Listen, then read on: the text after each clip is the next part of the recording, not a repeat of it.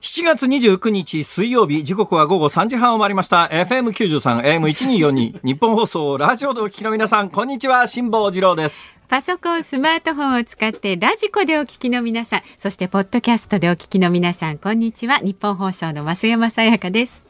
辛坊治郎ズームそこまで言うか。この番組は明日職場でついつい話したくなる。そんなニュースの裏側を辛坊さんが独自の視点で解説していく番組です。ああそういうことで言うとですね、私はニュースで言うと今日ですね。おいおいと思うニュースがもう全紙出てますけどね、はい、もうすでに報道でご存知の方もいらっしゃると思いますけれども長野県の特別養護老人ホームでですね85歳の入居者の女性にドーナツをね与えて窒息死させたって言って、はいえー、准看護師の女性がですね、あの、業務上過失致死だと、ドーナツ食わせて、えー、死なせちゃったのは、お前のせいだって言ってですね、起訴されて、これ事件が起きたのが2013年の12月だから、延々7年間も裁判やって、やっと高裁判決がこの度降りてですね、一審判決は有罪だったんですよ。これ何したかというとですね、この方は2013年の12月に介護職員からおやつの配膳の手伝いを、うん、おやつの配膳の手伝いを頼まれたんですよ。はいはい、で、食堂でその85歳の女性にドーナツを提供したんです。で、女性は食べた後に、まあ、喉に詰まったわけですね。で、一時心肺停止になって、えー、1ヶ月後に低酸素脳症で亡くなったんですが、うんまあ、ここだけの話だと、これ例えばスウェーデンならこれ心肺停止になった段階で治療はやめますね。これ日本だからまあここで心肺停止から蘇生措置をして、蘇生したんだけれども、まあ、その喉に詰まってる間息が止まりますから低酸素脳症で、うん、えー、1か月ぐらいそのまんまあの意識が戻らずに亡くなられたということなんですが、これでドーナツを食べさせたのは犯罪だということで業務上過失致死で、えー、これ今回判決出た段階で60歳だから多分当時53歳ぐらいですよね、この方が一審で有罪ですよ。で、一審で有罪で、ええー、って話になって、さすがに全国の介護の職員の皆さんが、これ有罪にされたら、これ刑事事件で有罪にされたら、とてもじゃないけど仕事してらんねえよっていうんで、70万を超える署名が集まって、で、二審でやっとまともな判決が、私はまともな判決とあえて言わせていただきますが、だってこれで有罪は、刑事事件で有罪はないだろう、これ。無理やり食べさせたとか口に突っ込んだじゃないですからね。ねそのおやつの配膳頼まれただけで、それドーナツ提供して刑事事件だって言って起訴されて延々7年間も刑事被告人の立場に、これだけどまだ判決確定じゃありませんから、検察がこれ上告したら最高裁まで行きますからね。えーで、検察は上告する法的権限はありますし、だってこれ起訴しちゃうような検察だから何すか分かんないんですよ。だから前々から何回もこの番組で言ってますけれども、うん、検察は誰を犯罪者にするかしないかの、まあ、神みたいな権限を持ってるわけですよ。本来は検察は起訴する権限があるわけで、最終的にそれが有罪か無罪かは裁判所が判断するという建前になってますが、はい、日本では刑事事件に関しては、検察官が起訴した段階で99%以上有罪ですから。で、裁判官も検察が起訴してきたやつに、無罪判決出した日には自分の出世に関わるっていう思いが、それはありますから。地裁のおそらく一審で有罪判決出した裁判官も、いや、これは起訴はないだろう、有罪はかわいそうだなという意識は絶対あったはずなんだけれども、多分それね、あのー、さあの出世に関わると思った一審の裁判官はですね、もう検察が起訴してきたから自動的に有罪ですよ。でさ、まあ、今回、二審の裁判官がね、えー、まあ、まともな裁判官だったんだと思います。さいくらなんでもこれで有罪になったら介護なんかしてらんねえべって話になって、多分そういう話だと思いますけれども、この度逆転無罪になったということで、これが大きなニュースになってますが、ただまあ、日本の検察恐ろしいよなっていう、この番組で何回もずっと言ってるのと同じ文脈と同時に、これ起訴されたら、まあ、介護の現場やってられないだろうなということで、まあ、高裁で逆転なんですけれども、やっとまともな判決が出てよかったねと。もうこれちょっと検察は上告して最高裁にもう一遍この准看護師犯罪者としてね、そうなるとまた何年もかかりますから、もうちょっとそれは勘弁してあげてほしいなとつくづく思いますね。まあそんなことも含めてですね、日々こう、この仕事やってると、もう気になるニュース、わんさか出てくるんですよ。そうですね。私ね、喋れと言うんだったら、これで24時間喋り続けることは可能なんじゃないかと。まあ、ちょっとね、私の YouTube のチャンネルは、今本当にどうでもいいような暇ネタしか上げてないんですけど、これをまともなニュースチャンネルに作り変えると、もうちょっと YouTube の再生回数伸びるんじゃないかと思うんですけどね。私の YouTube 辛抱の旅ってね、はい、自慢じゃありませんが、うん、誰も見ないんですよ。これだけ YouTube が流行って、もう軒並みね、あの巨万の富を稼ぐ YouTuber がいる中で、私のチャンネルはそこそこ会員登録の数はあるんですが、はいうん、会員登録してくれてる人ですら見ない。なんでですかね、それはね。理由ですか、ええ、理由はただ一つなんです。これはっきり分かってんです。つまんないんです。なんで分かってるのに改善しないんですか？いやいや改善するには努力がいるじゃないですか。かこれで頑張ってお金稼ごうとかいうモチベーションがありゃもうちょっと頑張れるんですが、私はこれ2年前に YouTube を始めた、ね、最大の理由は、もう仕事が嫌でやめてやめたかったからごめん俺 YouTuber になるわって言って、ね、テーブルひっくり返すために YouTube を始めたようなところがあって、これ頑張ったら本末転倒じゃないですか、まあ、そうですね。こちらに心血注いでもらわないとあの私たちはねちょっとあのこちらってどちら？えー、日本放送ですよ。日本放送ですズームですよ。いや、これはもう一生懸命やってるって皆さんお分かりじゃないですか。これ以上一生懸命はできません。もう限界、もういっぱいいっぱい、もうゴム紐伸びきった状態ですからね。もうあとはバッチリって戻るだけですから。はい。えー、えー、いうことで、ぼちぼち進めてまいります。わ、はい、かりました。じゃあ今日の株と為替の動きです。えー、今日の東京株式市場日経平均株価は値下がりし4日続落です。昨日に比べまして260円27銭安い。2万2397円11銭で取引をあらまちょっと今日調子悪いですね。ここの昨日一昨日ぐらいは様子見ぐらいの下げ方でしたけど、えー、今日の260円はちょっと来ましたね。なんで来たかというとですね、はい、多分今日のどっかのニュースのラインナップに入ってると思いますが今日長官に一斉に出てますけどね。ここへ来てあの4月6月期の決算発表が本格化してるんですが、えー、結構いろんな大企業ですらやっぱりコロナの影響がじわじわどころか結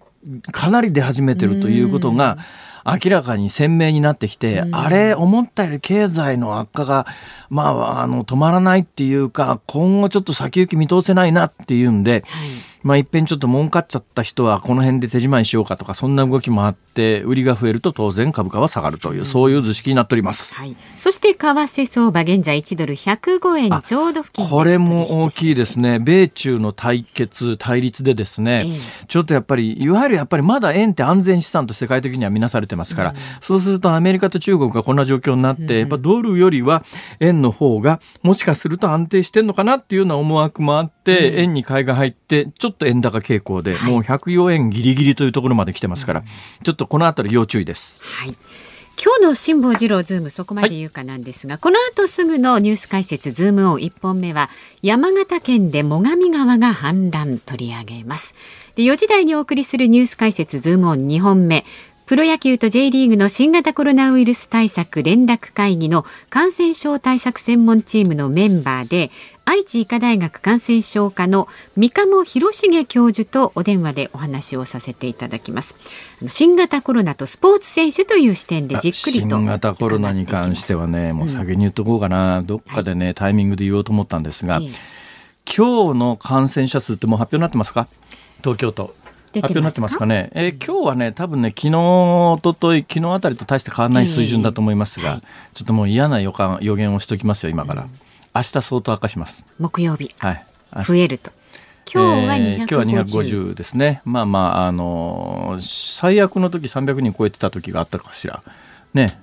あったよね、確かね。で、明日はもしかするとね、それを上回るか上回らないかぐらいまでいく可能性が十分あるのは、なんでかというとですね、東京都の発表って大体3日遅れなんですよ。はいだからまだ今日の発表は連休中の PCR 検査に行った人の数が昨日今日あたりで出てるんですが、はい、明日ですね、週明け月曜日、週明け月曜日に4日間、まあ医療機関休みのところ多かったですよね。だから4日間、うん、まあ我慢をして、月曜日に検査に行った人のデータが3日遅れで明日出てくる可能性が高いんです。はい、そうなると、え4日分のデータになりますから。だからまあ、あの、過去最高の数字を更新してるのは大体まああの週明けから3日目ぐらいが多いんですけども、それで言うとちょっとやっぱ明日あたりうーん、やばいんじゃないのかなっていう感じがね、正直しなくもないですね。最大は9月の23日の366人で、それに比べると今日の260人というのは、ちょっと少なめ、え、260でしたっけ？50人50今日は。今日は。今日250ですか。はい、えー、少なめですがちょっと明日心配です。というのはもう今日から残念なことに言わざるを得ません。注目をしておかないといけないですね、はい、で5時台にお送りするズームオンなんですが成田空港と羽田空港で唾液のね抗原検査を開始という話もあこれ抗原検査なの？PCR じゃないの？抗原検査なんですねこれはい。そう、うん、はいはい、わかりました、ということです。ラジオをお聞きのあなたからもご意見お待ちしています。メールは z o o m zoom アットマーク一二四二ドットコム。ツイッターでもお待ちしています。ハッシュタグ漢字で辛坊治郎、カタカナでズーム、ハッシュタグ辛坊治郎ズームでお待ちしています。さあ、ニッポン放送がお送りしています。辛坊治郎ズームそこまで言うか。この後お知らせに続いて、ズームオンのコーナーからスタートです。ニッポン放送夕方の新番組辛坊治郎ズームそこまで言うか。このコーナーでは辛坊さんが独自の視点でニュースを解説。まずは昨日の夕方から今日にかけてのニュースを1分間で紹介します。ズームフラッシュです。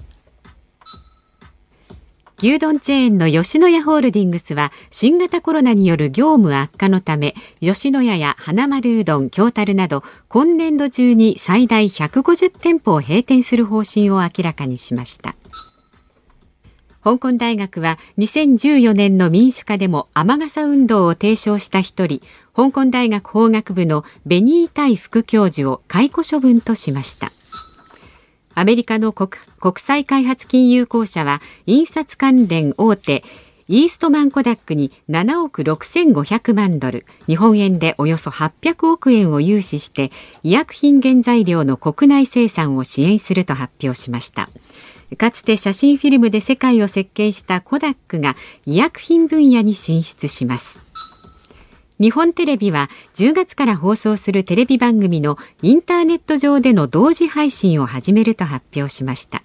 時間帯は午後7時から11時のプライムタイムを中心に準備を進めています。鋭い社会風刺で世界的に知られるアーティストバンクシーの作品がオークションにかけられ日本円にしておよそ3億円余りで落札されましたこの作品は人気のない夕暮れの海岸にライフジャケットや救命用の浮き輪が打ち上げられ内戦などによって国を追われた人たちが船で海を渡ろうとして命を落としたことを連想させるものです。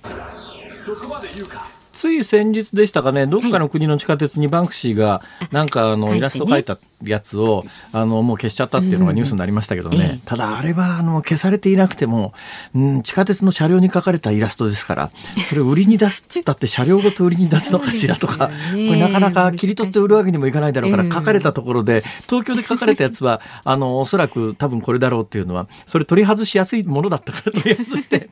ね、美術館に持っていくっていうのができますけれども、バンクシーさんもできることならば、えー、取り外しやすいところに。書き場所考えて、ね、えー、うちの、あの、塀とかだったらね、ありがたいなとこう思うんですけど、これ。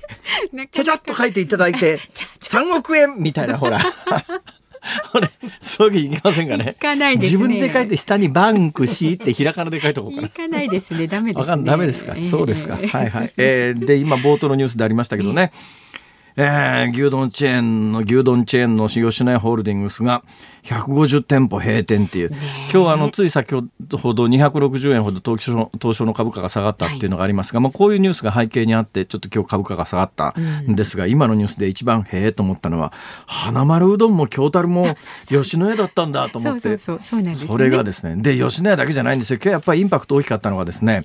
日産ですよ日産。どうもやっぱり日産は2年連続で最終利益が6700億円ぐらいの赤字になるんじゃないのということで4月から6月世界全体の販売台数が前の年の同じ期に比べて47%だからもう半分ぐらいになっちゃってるということですね。でどこで売れてないかっていうと北米市場がまさに半分超えてる、はい、でヨーロッパや中国でも、まあ、日本でもあんまり売れてない。これなんでかというとね、これ日産だけに限らず逆にじゃあ売れてるところあんのかっていうと、うん、あるんですよ。そうなんですか？これもう、私なんかね、ええー、それ自動車メーカーっていうイメージが、私みたいな古い、古い車のファンには、あの思いがあるんですけど、電気自動車のテスラって会社があるじゃないですか。もう一人勝ちですよ。でなんでかっていうとね、テスラってもともと販売店を通じて売ってないんです。で、コロナがこんなことになっちゃったんで、普通の自動車メーカーは販売店に行って車を買う、車を売るわけですよ。えー、そうすると、まあそもそも家から出なくなったら、販売店だって行かないじゃないですか。でねで、まあ、車も販売店が開いてないとなかなか売れないっていう状況が全世界的にあるんだけど、テスラってもともと通信販売でネット販売なんですよ。そうなんですか？車みたいなあの何百万もするものをネットで買うやつがいるのかというと、いるんですね。だからネットでカタログ調べて、で、まあ多分、日本の自動車メーカーみたいに店頭で、あの、係員とこう交渉してですね、で、いくら負けてくれんねんっていう、それ でなんぼ負け、あと1万なんとかならんかみたいな、なんでここ関西弁になんねやって話ですけど。ね、そういう商売が普通だと思ってるんですけど、今もそういうんじゃないんですよ。もうほぼ定価販売みたいな感じで。えー、ネットで、だからネットで商売するところは、儲かってんです。強いんですよこういう時に。だけどねそうなるとね今一人勝ちっていうのが全部あのアメリカ系の GAFA ってやつですね。インターネット関連産業、うん、もうテスラも似たようなもんでしょ、うん、でアメリカの会社だし、うん、そういうところばっかり儲かってですね人と人とのこの触れ合いを大切にするような日本流の商売っていうのが、うんどうも合わないんですこの時代に。えー、でじゃああのこれだけねホームお家で仕事するっていうのが流行ったら、お家で仕事する関連の機器は売れてるよなっていうニュースはよくあるじゃないですか。で私キャノンなんてどっちかというと、まあ、パソコンだとかプリンターだとか家でやる商売にも結構使うだろうと思ったんですが、ね、今日もう一つ大きな会社で言うとキャノンがですね4月から6月期で88億円の赤字。でキャノンが赤字になるっていうのは2001年以降で初めての四半期決算。四半期決算っていうのはまあ3か月に1回ごとの決算ですね、はい、この3か月に1回ごとの決算でキャノンが赤字になるのは初めてっていうぐらいだから。なんでかっていうと確かに家でね、あの、オフィスワークをするときに使う機器は売れてるけれども、えー、逆に会社向けの機器が売れなくなっちゃった。ああ、個人向けは売れてそうなんですよ。会社向けの、だからでっかい複合機のコピーとかプリンターとかあるじゃないですか。あんなでっかいもの買わないですけどね。だそういうものが4月から6月低迷して、キャノンが本当にあの、初めてって言ってもいいでしょう。キャノンって言ったらまあよく頑張ってるよねっていう企業の代表格だったんだけど、こんなところでも赤字かっていうので、まあ今日さっきのニュースで株がえー、260円ぐらい起こっちゃった、ね、そういう背景があります。などなど一つずつ解説をしていくと、うん、永遠に喋り続けることは可能なんですが。そんなことをしている場合ではないので、メインのここのコーナー行きましょう。はい。まず一本目のズームこちらです。はい。山形県で最上川が氾濫。国土交通省によりますと昨日午後11時50分に山形県の大石田町を流れる最上川が氾濫しました。最上川というとですね松尾芭蕉の奥の細道に出てまいりますよね、はい、えー、サミダレを集めた林最上川。サミダレってあの漢字で書くと5月雨と書きますけれども、うん、要するにあ旧暦ですから陰暦旧暦のサミダレ5月雨っていうのは今でいうところの梅雨ですよ。まさにこの時期の雨なんですね。そうか。なんてさみだれなんだろうって思っちゃった。ああだからまあ、えー、旧暦だからでまあ今でいうところの梅雨に相当するはずですよ、えー、えー、間違ってたらごめんなさいね。私もねこうやってラジオで一生懸命喋ってますけれども、うん、事前に予習をして喋ってるケースも稀にあります。ないとは言いません。一生懸命頑張ってますから、もうこの仕事にもうこうなんか命かけてますからね。一生懸命やってますから、もう綿密な下調べの上、このスタジオに入って喋り始めるわけでありますが、いきなりアドリブで喋り始めることもあるわけで、いきなりアドリブで始め喋り始めたことに関しては、えー、調べていないということで、たまに嘘をつくことがあります。その辺ちょっとご了承いただいて、嘘に気がついた場合は、うん、えー、メールその他で指摘をしていただいたら、えーえー、オンエア中に訂正できるものは訂正すると。そうですね。オンエア中に訂正できなかったものに関しては、えー、謝ると。土下座して謝ると。まあ、土下座して謝った証として、土下座してるところをですね、はい、えー、銅像を作って、あの、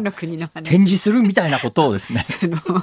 え？あれ？ね日本ですから驚いたねしかしあれも。まあねちょっとインパクトありま何すんだとちょっとまあ常識では測りがたいですよね。うん。まあもともといわゆるその慰安婦像みたい慰安婦像に関してもやっぱりいろんな意見がありまして、日本のまさにあの在外交換の前にあれずっと置いとくのはどうなんだと言ったらあのね、えー韓国で。だったらプライベートの敷地だったらいいだろうということで同じようなものがあっちこっち増殖して銅像っていうかその像が立ちまくるみたいなことになってついにその像の前に安倍首相が土下座してると。あれ昨日この番組でも「夕刊富士」でご紹介しましたけれども、昨日今日あたり新聞に小さな写真が載ってるところと載ってないところとありますけれども、あの写真だとあの下のえ土下座してるね人がええ。安倍首相かどうかわからないんですよね,、まあね。横からとか上からだとか、はい。うん。だけどあれ下から撮った写真っていうのもありまして確かに下から撮った写真を見たら、えまさに安倍さんですね。お顔もう完全に安倍さんです。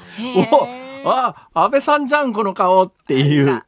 まあ作ったっていうか展示してる側もこれは安倍首相が、えー謝ってるところだって言ってますから安倍首相であることは間違いないんですが、ええ。あのどうぬかづいてるっていうか土下座してるあの銅像の顔を下から見るとあこれまんま安倍さんの顔だなっていう。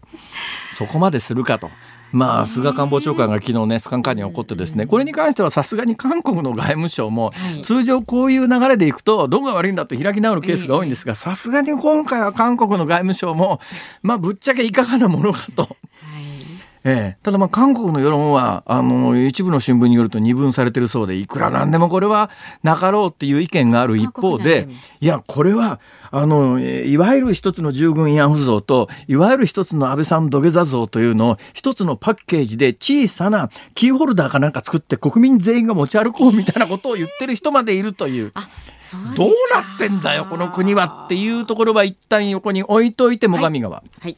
えーあのそのあえと松尾芭蕉の句でね「さみだれを集めて林最上川」という句があるくらい、はい。えー日本の三大急流って言って流れが速い川3つっていうね、えーまあ、い。っぱいありますけれども、まあ、いわゆる三何でも三大っていうのに従うところがあって三大急流で言うと、北から言うと最上川静岡県の富士川そして熊本県の球磨川ですよ。ねこの三大急流のうちワンシーズンのうちに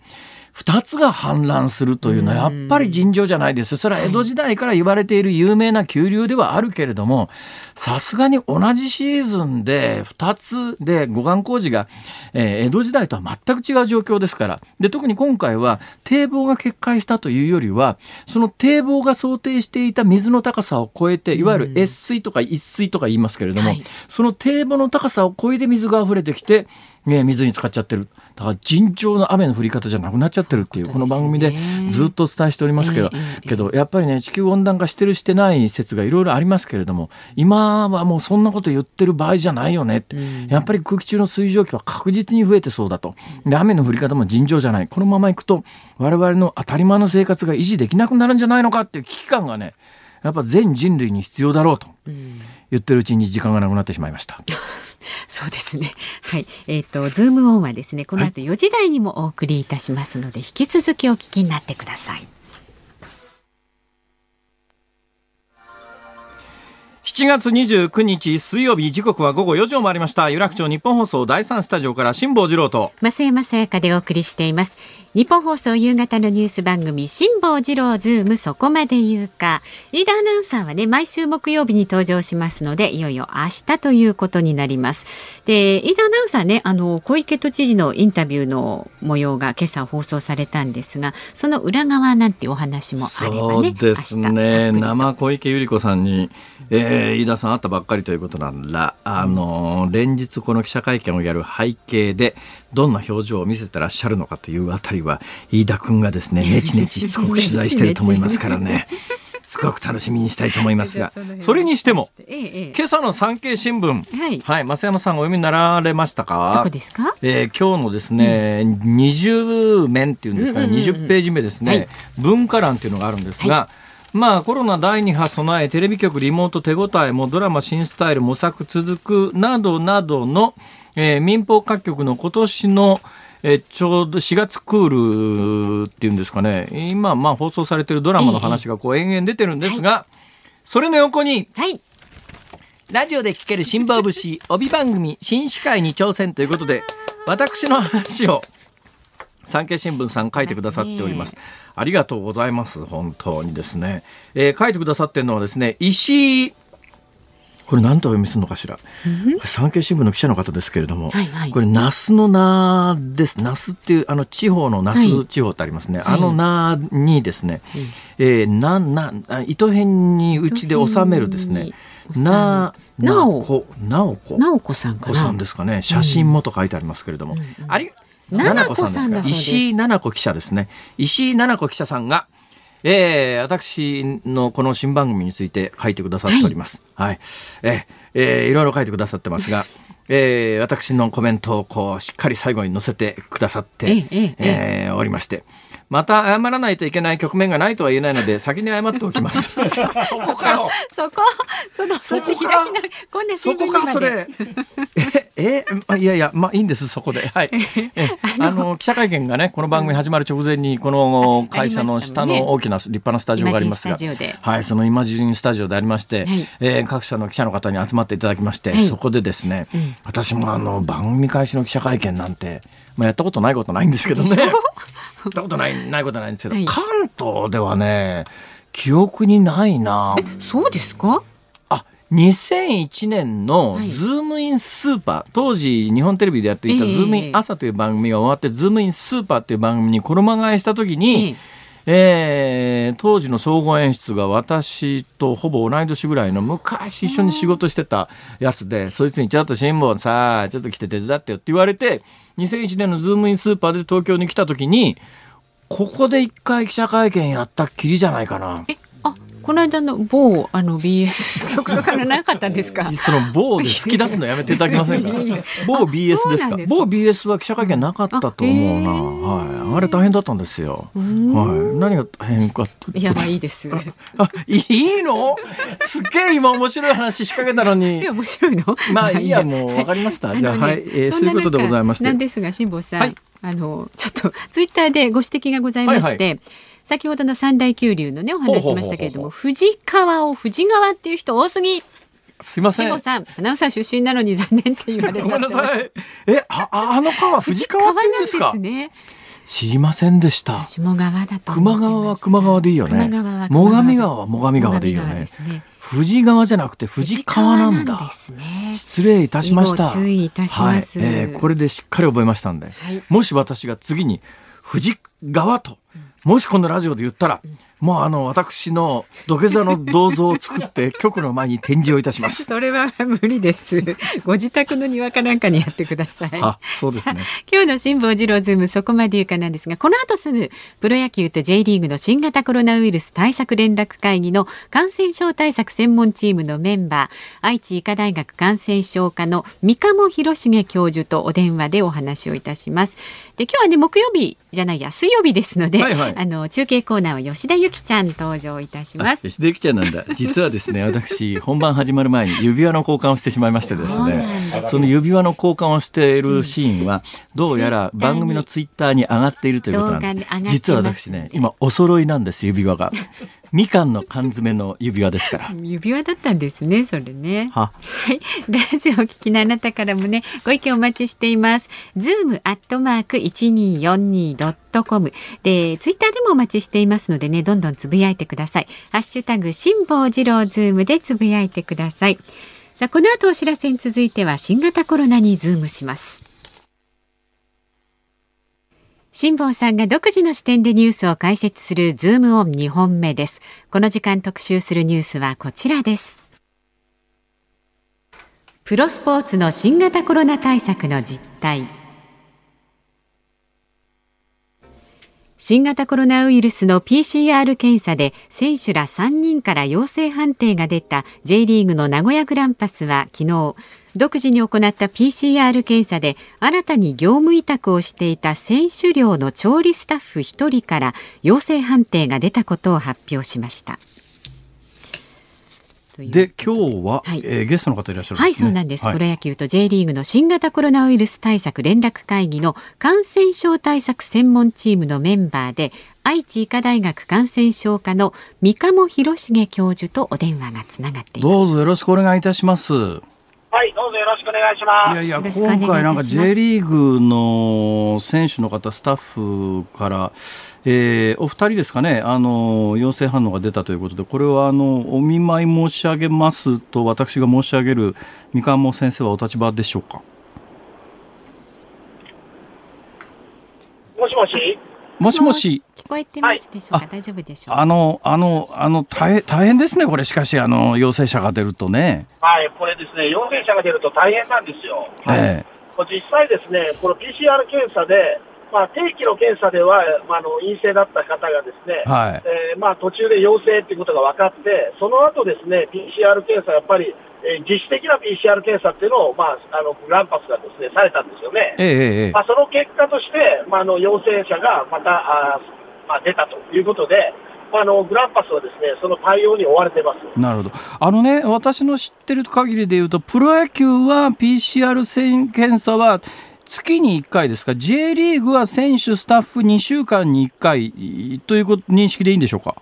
はい、そうです。あのプロ野球は1か月に1回。あの J リーグはですねサッカーというスポーツがボディコンタクトがやっぱりプロ野球よりは激しいですからね、ですから2週間に1回なんです。ははこれ2週間に1回で検定期検査をしてて、今回あの分かった方は、その定期検査では見つからなかった方ということですね。はい、そうです。定期検査は陰性で、その定期検査が1週間経った後ですね、はいはい。えー、なんか体の調子が悪くなって、1人の選手がですね、まあ、それで、まあ、検査をしたら陽性だったということで、まあ、その1人の選手が陽性なので、まあ、の保健所からはですね濃厚接触者っていうのは挙げられますよね。はいはいはいはい、でところが濃厚接触者は1名も挙げられなかったんです、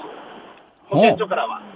だけど、グランパスはやはり、まあ、このスポーツを守る、選手を守る、えー、そしてですねやっぱり観客を守る、こういった立場から、全選手、スタッフの PCR 検査を自主的にされたんですね。ほうほうその結果として、また陽性者が2名ほど出たと、そういうことなんです。これあの、その陽性になった2人がどこで感染したかとは分かってないんですか？はい、あのこれはですねあの分かってないですね、一番初めの発端者に関しては、あどこが、まあ、感染だった感染源だったかということは分かってません。まあ、実際にですね、あの一番初めに出た選手と、2回目の検査で分かったものに関しては、ルートが違うということは分かっていますけど、それ以上のことは分かってないですね。ルートが違うというのはどういうことですか？はい、一番初めの選手に、えー、っと選手に関してはですね、はい、これはおそらくですね、市中で、えー、どちらかで、えー、まあ、これ感染したということになりますね。はあはあ、ところが、あの、自主的に PCR 検査をしたあ結果、分かった2人に関しては、ええ、そのうちの1人が、まあ、おそらく、まあ、発端者でしょうけど、こちらに関しては、どちらで感染されたかっていうのは分かってない、まあ、そういうことです。なるほど。これね、しかし、2週間に1回の定期検査で分からなくて、えー、その間で発症されて、で、検査してみたら分かったということで言うと、これ2週間に1回の定期検査ではなかなか防ぎきれないということですね。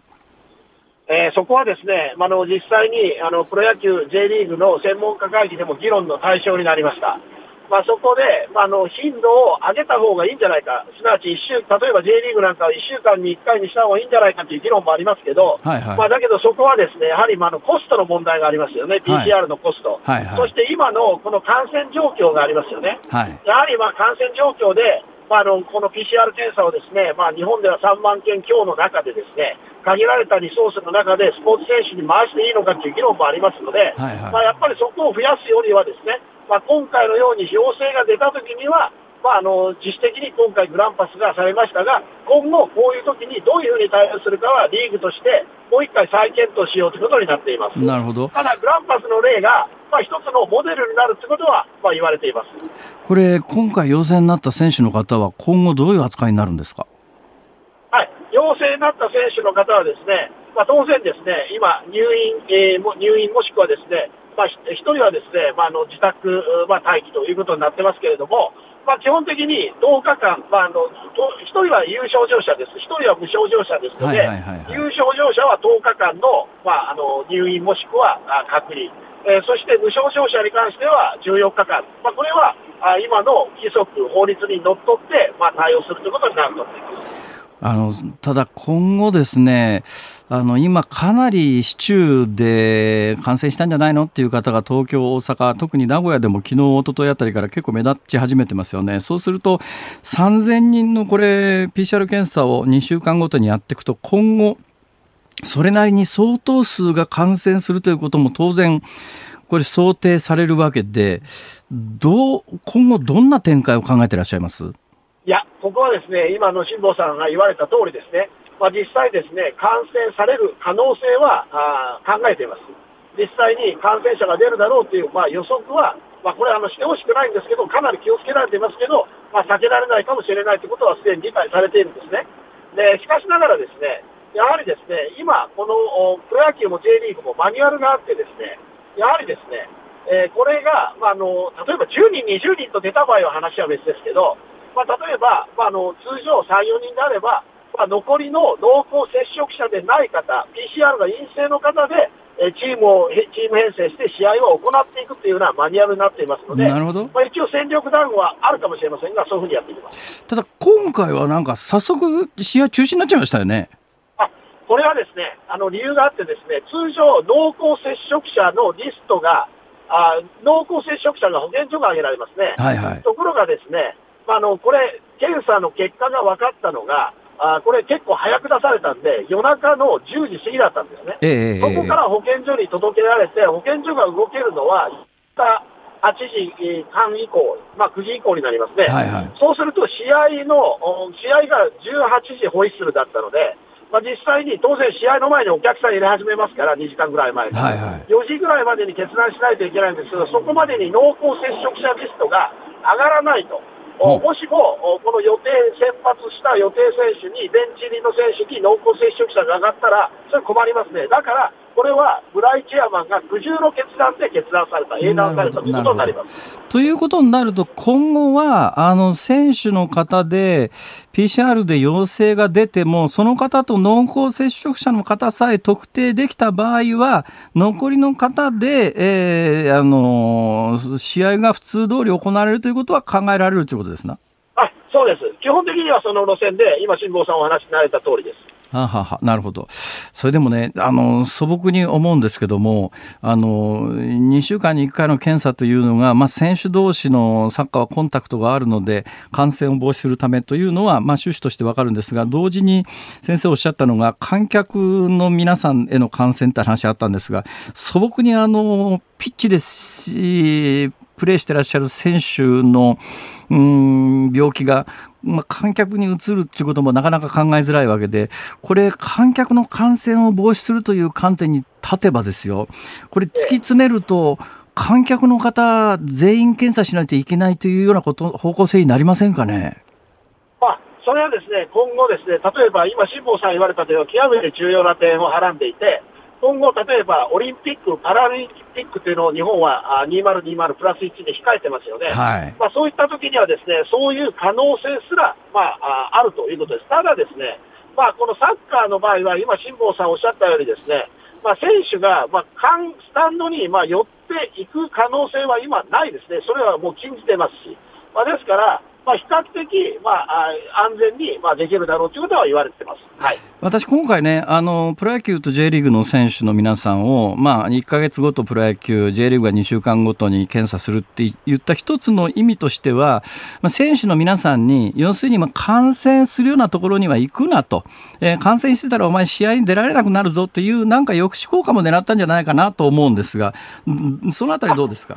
はい、もちろんですね、辛坊さんおっしゃる通りです。それはですね、教育、啓発的なあ効果も当然期待しています。それはでもですね、副次的な要因なんですね。でも今回はですね、やっぱりですね、えーまあ行政との兼ね合いが大きくて、試合中止に関しては。ほうほうだからやっぱり行政がやっぱり試合を判断をするという形になってますので、今。ええ最終的に濃厚接触者を除外してやるというふうなマニュアルになってますので、だから行政がキーなんですね。だからこれがあくまでも間に合わなかったということが今回の試合、なるほどねなるほど。なるほど。はい。私ね、最近あの、名古屋周辺の、まあ、あの、愛知県周辺の医療関係者の方と話しててですね、ある感染症病棟では、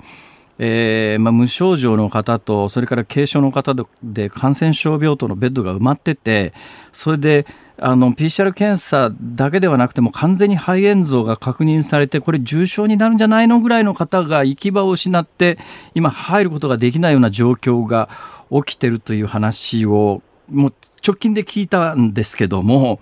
あのやっぱり軽症の方とか無症状の方を、まあ、入院さすというような方針でいくとこれあっという間に医療崩壊するんじゃないのかなと。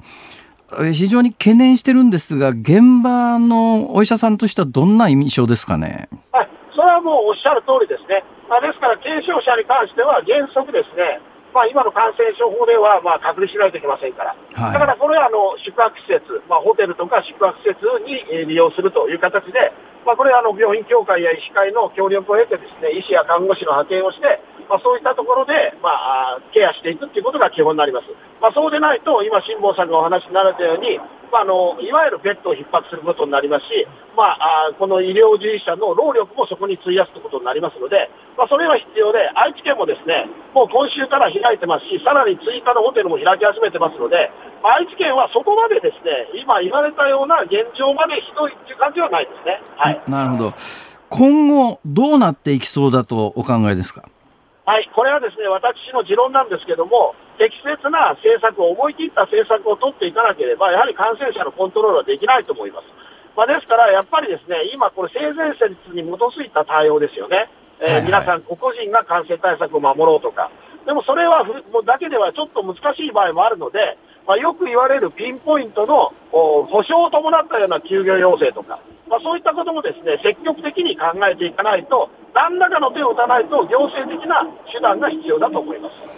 大体今、懸念してらっしゃる、例えば場所っていうんですか、今、ピンポイントでとおっしゃいましたけども、どんなところを想定してらっしゃいますか？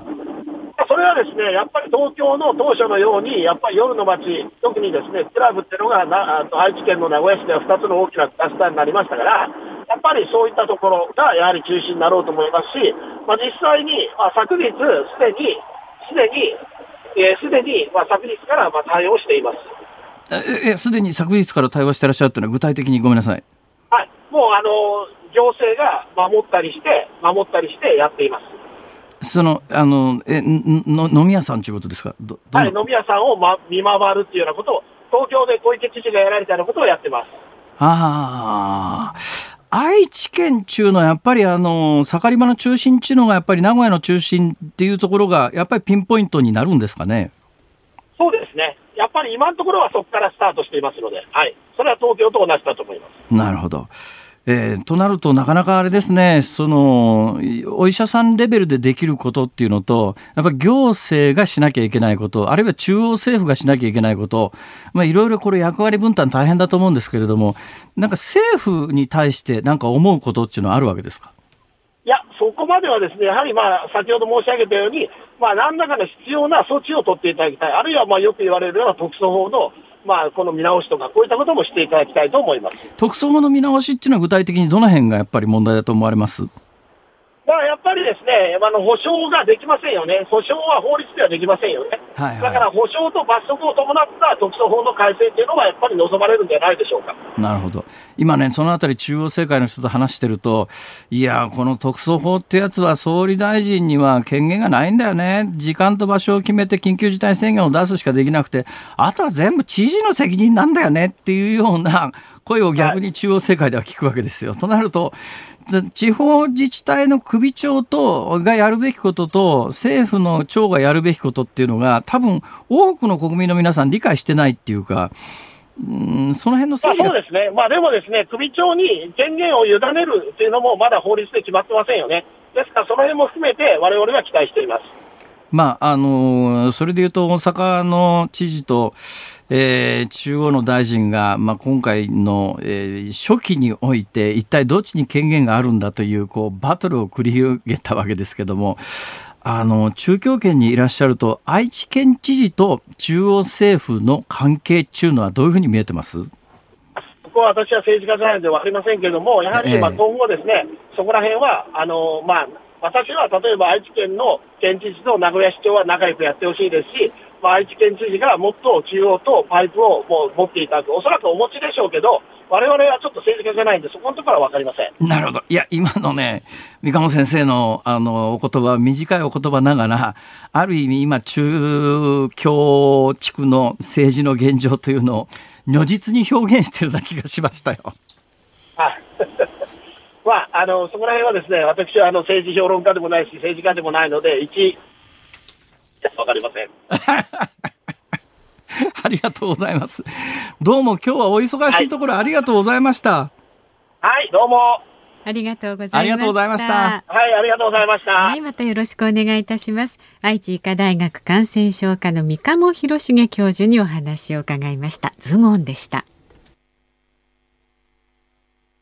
日本放送がお送りしています。辛坊治郎ズームそこまで言うかメールもいただいてます、はいはい、ありがとうございます。横浜市48歳浜野俊彩花さん。辛坊さん三菱自動車のあのパジェロが生産中止になることにびっくりですよね、ね、もうパジェロというとですね、うん、えー、サファリラリーかなもうなんか一世を風靡しましたよね、はい、だから四駆のもう一番最初のブームの火付け役ですよ。そそれまであのトヨタのランドクルーザーぐらいしかなかったんですけども、うん、まあ、あの都会的で垢抜けてて、ランクルはちょっとなんか業務用車みたいなイメージっていうのにすごい洗練された。四駆が出てきたなっていうんでそれも四駆ブームのもう火付け役ですからそのパジェラパジェロが製造中止でびっくり仰天ですよ生産拠点の岐阜工場が閉鎖になるとまた雇用問題も出てくるので本当に日本経済大丈夫かなと。だからね、まあ、コロナ大変ですけれども、まあ、パジェロはもうさすがにコロナの影響というよりはもうちょっとやっぱり売れ筋が違う車種に変わってきたということが重要なことなんだけれども、でもやっぱりコロナの影響もないではないですから、ちょっとこのまんまいくといろんな意味で今まずいところのスパイラルに入ってんじゃないのっていう気が私ねかなりしてますけど、まあ、そんな話はお用意していきます。ありがとうございます。それからツイッターですね小寺さん、はい。PCR 検査は4万円ほどかかるみたいだね。検査薬の原価だけでも2万円ほどだとか、外国でものすごい数の検査をしてるけどそんなにコストかけてるのかな？なるほど。あのですね本当に全部検査してんのかっていう話も実はあるんですけども、例えば中国なんかこの間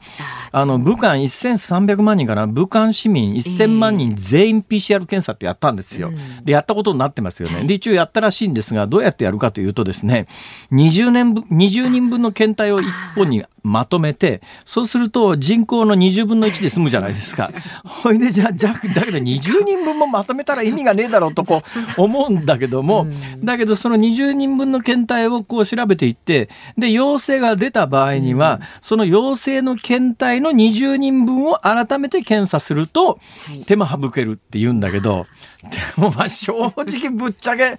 どこまで信用できんだっていうのはねそれとやっぱり PCR 検査に関して言うと、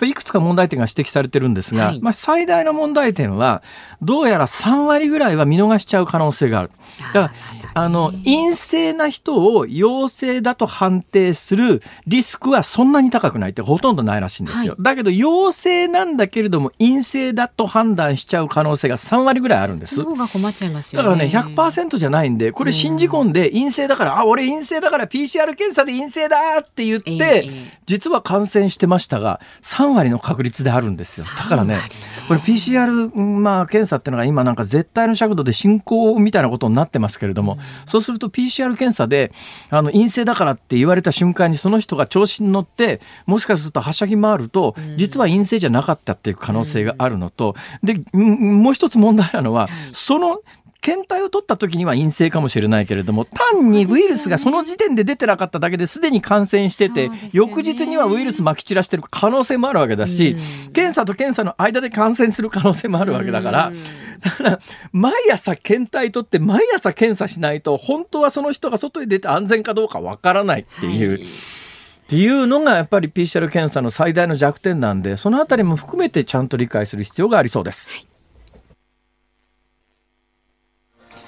7月29日水曜日時刻は午後5時を回りました。辛坊治郎です。日本放送の増山さやかです。日本放送夕方のニュース番組辛坊治郎ズームそこまで言うか。まあ早いもので7月29日ということで3週目ですか？ね。そうですね、うん、始まりましたね、はい、であの、非常に私にとっては重荷、負担になっておりますのが毎回ですねこの時間帯に私のエンディングリクエストで一曲曲をリクエストしなくちゃいけない。私はあの FM の音楽 DJ を実は目指しているんでありますがこの一日一曲選ぶだけで、うん、あれこんな大変かと思ったらですね これちょっと音楽 DJ は無理かもしんねえなと思っておりますが今日は先ほど申し上げたように、渡辺真知子さんの、ねえー、今から40年前つった40年前って書いてありました、書いてありましたよね、あのキャンペーンソングだった名曲です、はい、これをちょっとね、えー、お聞きいただこうかなとこう考えておりますけれども、はい、そんなこんなでちょっとやっぱりね、うん嫌な予感っていうのが当たるもんでね、うん、あの今日東京の感染は250人ぐらいだったけれども、はい、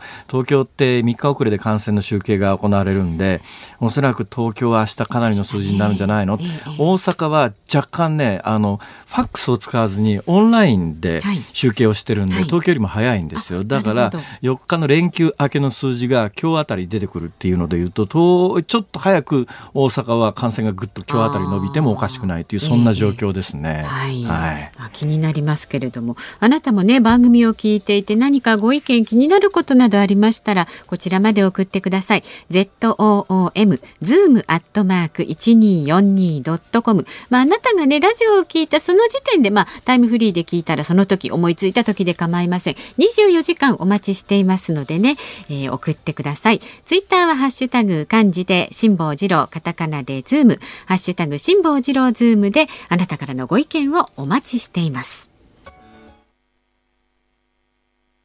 日本放送辛坊治郎ズームそこまで言うか。辛坊さんが独自の視点でニュースを解説するズームオンです。今日最後のズームオンこちらです。成田空港と羽田空港で唾液の抗原検査を開始。加藤厚生労働大臣は今日入国者の新型コロナウイルスの感染の有無を確認するため成田空港の一部と羽田空港で唾液による抗原検査を始めたと発表しました。抗原検査を始めたことにどんな意味があるかというとですね、はい、抗原検査はまあ PCR 検査も3割ぐらいは、あの本当は陽性なのに陰性が出ちゃう可能性があるということでそれほど100%の信頼があるわけじゃないんですが抗原検査っていうのは、はい、あのもっと PCR 検査って今やっぱり最短でもですね1時間っていうキットは相当珍しいですね。大体4時間から6時間ぐらいはかかる、まあ、場合によったら翌日発表みたいなことになるんですが抗原検査ってあのインフルエンザのえー、検査キットみたいに割とすぐ何十分15分とかそのぐらいで出るんですよ。すね。そうするとどんな効果があるかというと、はい抗原検査。でなおかつ抗原検査って誤差が大きいんですけれどもウイルスをたくさん出している場合にはかなりの精度で陽性は出るんですね、はい、だから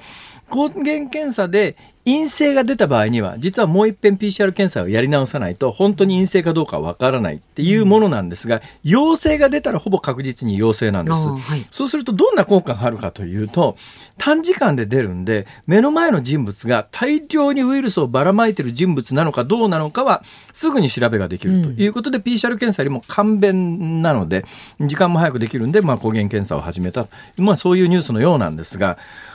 あの新型コロナに関してはですね私が懸念していたことがちょっとずつ現実のものになりつつあるなと思うのは、はい、私あのえー、毎日毎日こう新聞に出ている各国の感染者数の伸びってやつを見てるわけですよ。で今週先週ぐらいからずっと注目してるのはですねオーストラリアなんですね。はいこれ、オーストラリアに関して言うと、今週 WHO のあの例のおっさんがですね、おっさんって言うなよ。例のおっさんいるじゃないですか、事務局長が。はい、いや、あの、オーストラリアは、まあ、感染を死者少なく封じ込めた模範ですみたいなことを言ったわけですよ。はい、まあ、日本も褒められましたけどね。うん、で、それ聞きながら、あれ、WHO の事務局長ってまともに情報手に入ってないんじゃないのかなと思うのは、私も先週、先々週ぐらいからちょっとオーストラリア最近やばいことになってるよって気がついてたんで、うんね、でこの1週間、えー、手元にある新聞で今朝の紙面で、えー、ジョン・ホップキンス大学等の集計などに基づく、うん、日本時間今日の午前0時ですね。今日の午前昨日の午前0時というべきか今日の朝ですね、うんはい。えー、ちょうど1週間前に比べてオーストラリアの死者が何人増えてるかというと1週間前が126人累計だったやつが167人になって41人増えてるんですよ。はい、同じ期間に日本はクルーズ船を除いて989人から1002人に13人増えてます。オーストラリア41人増えてます。日本13人死者が増えてます。はい、オーストラリアの人口は日本の5分の1ですから、日本の数字で倍当てはめると5倍すると、1週間で200人ぐらいの方が日本で亡くなっているというそのぐらいのインパクトのある数字で、えーはい、オーストラリアが急激に死者増えてるんですよ。はいこれちょっとねどこも報道しないんだけども、ちょっとやっぱ南半球の模範生と言われたお手本と言われたオーストラリアのここへ来てやっぱ冬だからということも一つ理由があるんだと思いますけど、だから今夏で我々感染がなんとなく収まっているような、あの、PCR 検査で出てくる感染者数というのはボンボン出てきてますけれども、死者ほとんどいないんですよ。ただね、今後、ただ私ね、非常に注目してるのは、これ誰も言ってないんで、多分世界で私が初めて言うかもしれませんけども、えー、そんな大した話じゃないんですけど、重症者、あの、まあ、一定数伸びてますよね。ただ、重要なのは、本当はやっぱりその重症者の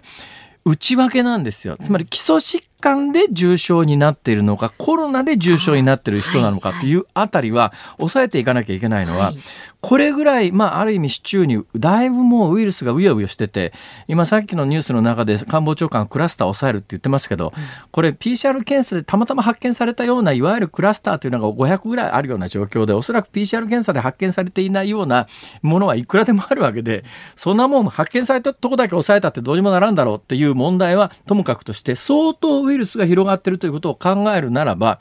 日本で1年間に130万人以上の方が実は死ぬわけですよ。130万人の方が亡くなりますが、多くは直前に既得になられて、その前に渋滞になられますよね。はい、そうすると一定割合でウイルス感染者がいるということになったら、他の病気で渋滞化したり、重症化したり、亡くなったりする方は、1年間に130万人死んでるわけだから、まあ、一定の蓋然数で出てきますよね。はい、え？でこうそうなった時に日本のこの統計上現状においては他の病気で亡くなってもその人がコロナウイルスに感染してたら、コロナウイルスの死者としてカウントされていくわけですよ。極端なことを言えば130万人のね、あの本当は他の理由で死んでるんだけれども、実は検査したら PCR 検査でコロナウイルスに感染してましたということになったら、それはコロナ死者としてカウントされるわけだから、最大何にもなくたって130何万人死ぬ。それコロナという名目がついちゃう可能性があって、だから今、東京の重症者の方が今22人ですよね。重要なのは、この22人が純粋にコロナウイルスによって重症になられた方なのか、全然違う基礎疾患がベースになって、そっちが元で重症になっているのか。年齢層が何歳ぐらいなのか。このあたりも本当は丁寧にあの報道してくれないとっていうか広報してくれないと、あのなんとなくその死者であるとか重症者っていうのが私は何回も言ってるように死者重症者は大切ですよ。なんだけどそこで終わりじゃないんですよ。死者重症者の内訳はどうなんだと。これだけ過失中の感染が広がってきた段階において必ず一定数コロナに関係なく重症になりましたし、亡くなりました。だけどコロナに感染してましたっていう人が出てくるはずなんで、その人たちが重症者や死者としてカウントされていくくと政策判断を誤らせることになるのでこの辺り丁寧に行政にはちゃんと報告してほしいなと思うんだけど、いまだに死者も重症者も、それ自体、それすらほとんど報道もされなきゃ、発表もしないという状況の中ではね、正しい物事の判断に資するような情報が実は我々のところに回ってきてない。特に、えー、テレビ、ラジオ、新聞の、まあ、あの、情報の受け手の方には全く伝わっていないんじゃないのっていうなんか危惧をね、もう日々感じますね。これ辛坊さん何かこう入手する手段はないんですか？いやいやあのね発表データである程度わかることもありますから、うんうん、その辺はこの番組では丁寧に丁寧に。え私のメールマガジンと並行してお届けしてまいります。ということです。以上ズームオンでした。このコーナーを含めまして今日の放送ラジコのタイムフリーそしてポッドキャストでも配信いたします。詳しいことは番組のホームページまたは番組の公式ツイッターをご覧になってください。お送りしているのは渡辺真知子さんの唇よ熱く君を語れ1980年大ヒットの名曲であります。久しぶりに聞いたけどいいですもうねあ。の増山さん、この1980年前後の曲にすごい反応しますよそうなね。んですよ。やっぱりね、もうえ？口をついでもう歌詞出てきちゃうしね。そうですか80年代はね。これ上がりますよ青春ですよね。青青春ですよね。なんか胸キュンしますよね。いろんなことを思い出したりなんかする。本当にねええそうそう。いろんなことがあの頃ありましたなって。二人の間には何もなかったそうです。私たちの間はね。一面識もないですから。そうですよ。年代も違いますしね。あそうですか。そうです。ええー中学生ぐらいですね。確かね。え、辛坊さん？いや違いますよ。私あの読売テレビに就職した年があそうかそうか。1980年ですだから私より10歳当時下だから多分ねね14歳ぐらいだと思いますよ、うん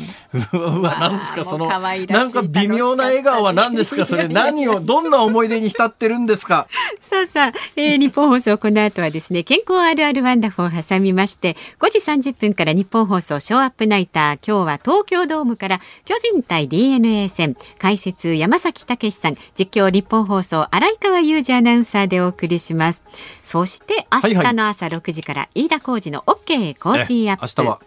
コメンテーターは明治大学准教授で経済学者の飯田康之さんです。GoTo トラベル事業開始から1週間、そしてアメリカ連邦公開市場委員会 FOMC 景気見通し悪化などのニュースを取り上げますのでね。世界経済どうなるかね。本当に明日の飯田君の番組聞いて勉強しよう。はい、そしてその後木曜日にね飯田くんあのいそのまんまね。そのまんま。あいつも飯田さんは仮眠取ってから来るの？そのまんまですかね？ですね。取れる時は取ってるみたいですよ。仮眠取った場合にはあれですか、アナウンス室長としてはその時間は勤務時間をさっぴいたりするわけですか私が引かないけれども会社的にはあの引くという形になっております。